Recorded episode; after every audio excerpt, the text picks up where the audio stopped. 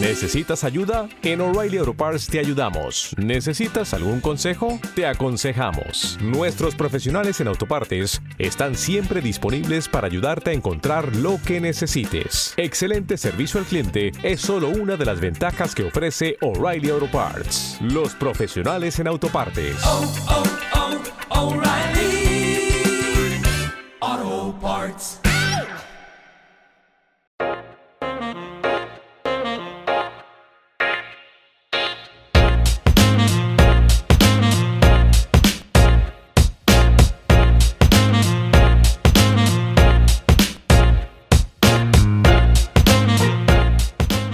Nos hicieron creer que cada uno de nosotros es la mitad de una naranja y que la vida solo tiene sentido cuando encontramos la otra mitad. No nos contaron que ya nacemos enteros, que nadie en la vida merece llevar a sus espaldas la responsabilidad de completar lo que nos falta. Hoy empezamos el programa con John Lennon y un fragmento de ese concepto que nos han querido enseñar o nos han querido instruir sobre el buscar la media naranja y que muchas veces la gente, ¿no? las personas incesantemente se pasan prácticamente toda su vida buscando esa media naranja. ¿Y por qué hoy? Porque hoy vamos a hablar del amor. Pues justamente porque hoy es 14 de febrero y hoy es el día San Valentín. Hoy las calles están llenas de pareja, amor, regalos. Bueno, desgraciadamente no tenemos muchos regalos teniendo en cuenta la situación del COVID. Pero también hay tristeza para quien no tiene pareja. Las redes sociales como Instagram, Facebook, etcétera, etcétera, se llenan de corazones rotos, ¿no? O de ese proclamamiento de yo me quiero a mí mismo y no necesito a nadie. Por eso hoy he decidido que vamos a hablar de la dependencia emocional. Algo que desgraciadamente sigue siendo un, un tema tabú y que por el motivo que sea las mujeres nos chirría bastante, sobre todo cuando le decimos los terapeutas a nuestras pacientes de eres dependiente emocional y ellas te dicen no, no, no, no, no, yo no soy dependiente emocional, yo simplemente amo a mi pareja. Vamos a empezar. ¿Qué es la dependencia emocional? Bueno, existen muchos conceptos vinculados a la dependencia emocional, pero hoy voy a explicar unos sencillos, sin florituras ni tecnicismos, que creo que nos puede ayudar bastante a entender el concepto de dependencia emocional y que quizá puede o pueda que te sientas identificado o identificada. Hablaríamos de esa necesidad imperiosa que tenemos o creemos que necesitamos y que solamente es cubierta por otras personas, otras personas pueden ser desde la propia pareja, desde la familia, amistades, algún compañero de trabajo, en el que necesariamente esa persona nos cubriría. ¿no?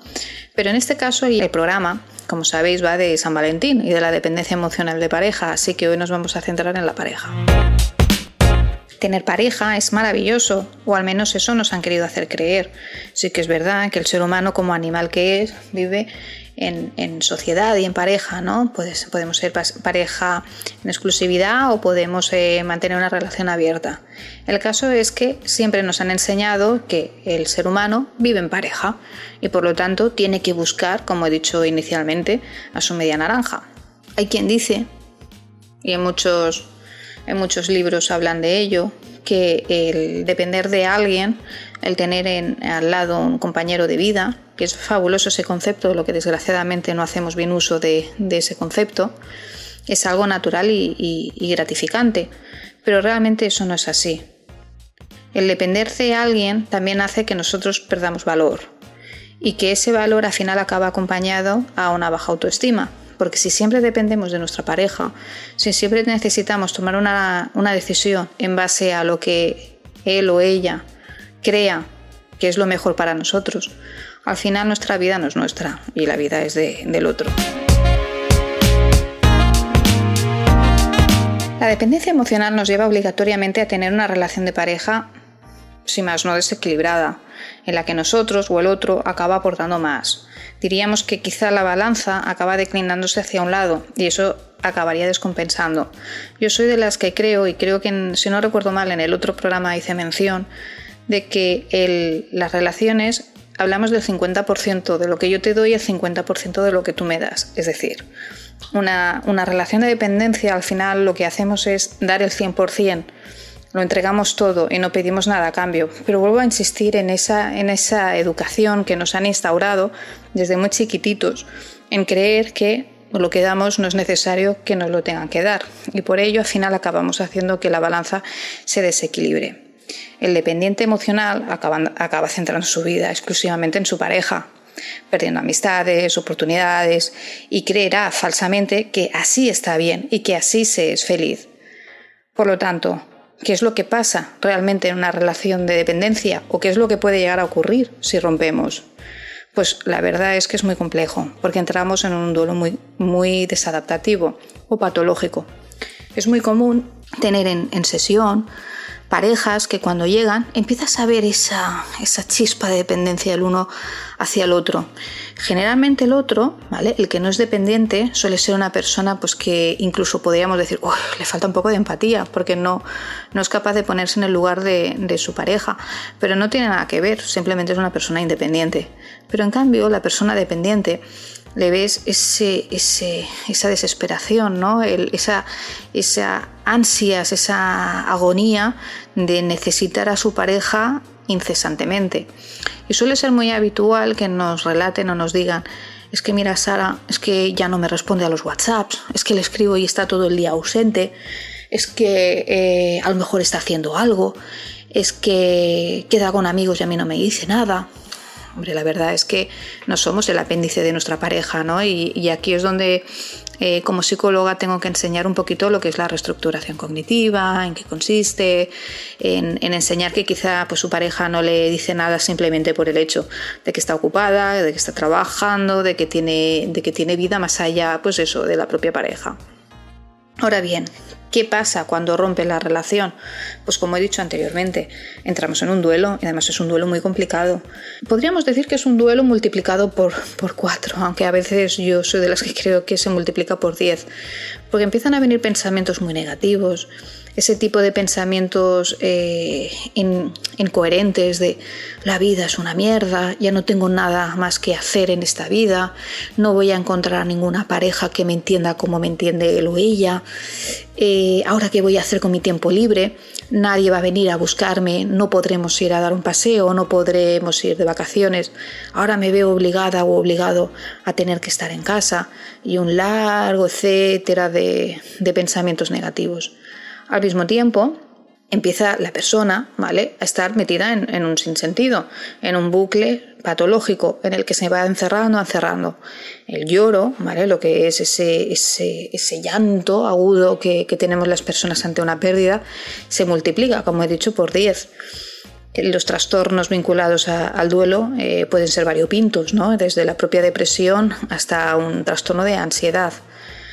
Por lo tanto, ¿Qué caracteriza una relación de dependencia? Pues ahora os voy a explicar un poquito diferentes puntos, ¿vale? Que está eh, correlacionado con una relación de dependencia, ¿vale? Y que me gustaría que prestarais mucha atención a ver si estáis viviendo realmente vosotros también una relación de dependencia y no sois eh, capaces de descifrarlo.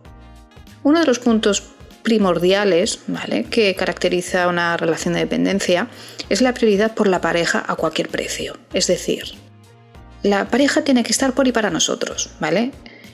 Por lo tanto, tiene que haber exclusividad, eso sería otra de las características. Todo gira en torno a nuestra pareja, todo gira en torno a tomar decisiones en base a lo que la otra persona también decida. Asimismo, nuestro día a día se, centra en, en él o ella dejamos de hacer cosas, dejamos de tener relaciones sociales, en esas amistades que anteriormente eran amistades de apoyo ya no están, ya no nos parecen importantes y las mandamos a freír espárragos. Todas las decisiones en base a nuestras aficiones, eh, hobbies, eh, placeres, giran en torno a compartirlo con, con nuestra media naranja. Necesitamos que nuestra media naranja esté ahí, porque si no nosotros no nos sentimos completos. Y por lo tanto, al final, nos centramos exclusivamente en priorizar a nuestra pareja, como he dicho, a cualquier precio. Asimismo, otra de las características es la de deseo constante de afecto, aquí y ahora, ¿no? Fijaros, ¿no? Este concepto de aquí y ahora que está muy vinculado al mindfulness, pues en este caso no, no es mindfulness. En este caso estamos hablando de un aquí y ahora patológico. Es decir, necesito ahora que me responda un WhatsApp, necesito ahora que mi pareja me quiera o me dé un beso, necesito aquí y ahora hacer el amor. Pero si la otra persona, por el motivo que sea, no está muy por la labor o que simplemente está haciendo su vida o tiene otras cosas mejores que hacer, es cuando nos frustramos, ¿no? Es cuando el dependiente se frustra, no, no, no, no ve más allá, lo único que tiene son pensamientos negativos, desestructurados, desadaptativos y un mogollón de distorsiones cognitivas que le hacen sufrir. Otro punto, hablaríamos de la idealización de la pareja. Colocamos a esa persona en un pedestal todo está bien, todo lo hace bien y todo lo que haga es justificable. Nada, nada, nada, nada, por muy mal que lo haga, nos lo va a parecer. Siempre habrá un sí, pero es que mi pareja dice sí, pero es que tal. Yo me he dado cuenta muchas veces, en, no solamente en sesión, sino en gente de alrededor mío, eh, amigos, colegas, que siempre tienen en la boca el nombre de su pareja, ¿no? Sí, es que Pepita me dice tal, es que Pepito opina tal. Eso también nos está diciendo bastante de, que esa persona es eh, muy dependiente, ¿no? Y sobre todo me doy cuenta, ¿no? Que cuando hablas con alguien, ¿no? Y, y, le haces ver las cosas desde otra perspectiva, solamente con el simple hecho de que pasen unas horas, unas poquitas horas, no muchas, hay un giro de 180 grados en su opinión. ¿Por qué? Pues porque lo ha consultado. Ha consultado a, a, otra, a su pareja, y ya está, cambiamos de opinión. Asimismo, también la persona dependiente es una persona sumisa hacia la pareja. Cada día en consulta entran mujeres u hombres, sobre todo mujeres, que aceptan sí o sí las necesidades de su pareja, independientemente si no desean cumplirlas. Todo lo que se pide se acepta y por lo tanto se acaba en soledad. Es decir, si eh, nuestra pareja nos dice, oye, no hagas esto, el dependiente acepta. No le queda otra, porque luego viene algo muy unido a ello, que es el terror al abandono. Creen firmemente que si no hacen lo que el otro pide, puede haber el riesgo de abandono. Y por lo tanto aquí volvemos otra vez a ese pensamiento distorsionado y angustiado de, me voy a ver solo, no voy a tener a nadie, qué voy a hacer, la vida es una porquería o mi vida no tiene sentido, etcétera, etcétera. Si te sientes así y si quieres vivir una relación de dependencia, quizá es hora de replantearte tomar una, una de las decisiones más importantes y sanas de tu vida, caminar sin depender de tu propia pareja. Soy de las que digo que a veces eh, hay que dar la mano a nuestra, a nuestra naranja completa. Vamos a cambiar un poco la definición de, medias naranjas y vamos a, a, decir naranjas completas. Soy de las que creo que a veces tenemos que dar, pues eso, la mano a nuestra naranja completa. Pero de vez en cuando tenemos que soltarla, simplemente porque cada uno tiene sus diferencias individuales, cada uno tiene sus fortalezas, sus debilidades, sus complejos, sus miedos, sus pasiones, sus frustraciones, y hacerlo un todo en el que al final acabamos como haciendo una simbiosis de nuestra relación, al final perdemos nuestro propio valor, ¿no? el sentido que nos hace ser únicos y especiales. Y para acabar, he pensado que sería muy bueno acabar con un fragmento otra vez de recorrido John Lennon en el que nos dice, nos hicieron pensar que una fórmula llamada dos en uno, dos personas pensando igual, actuando igual, era lo que funcionaba. No nos contaron que eso tiene un nombre, anulación, que solo siendo individuos con personalidad propia podremos tener una relación saludable. Que tengáis un feliz día y un feliz día de San Valentín. Un abrazo.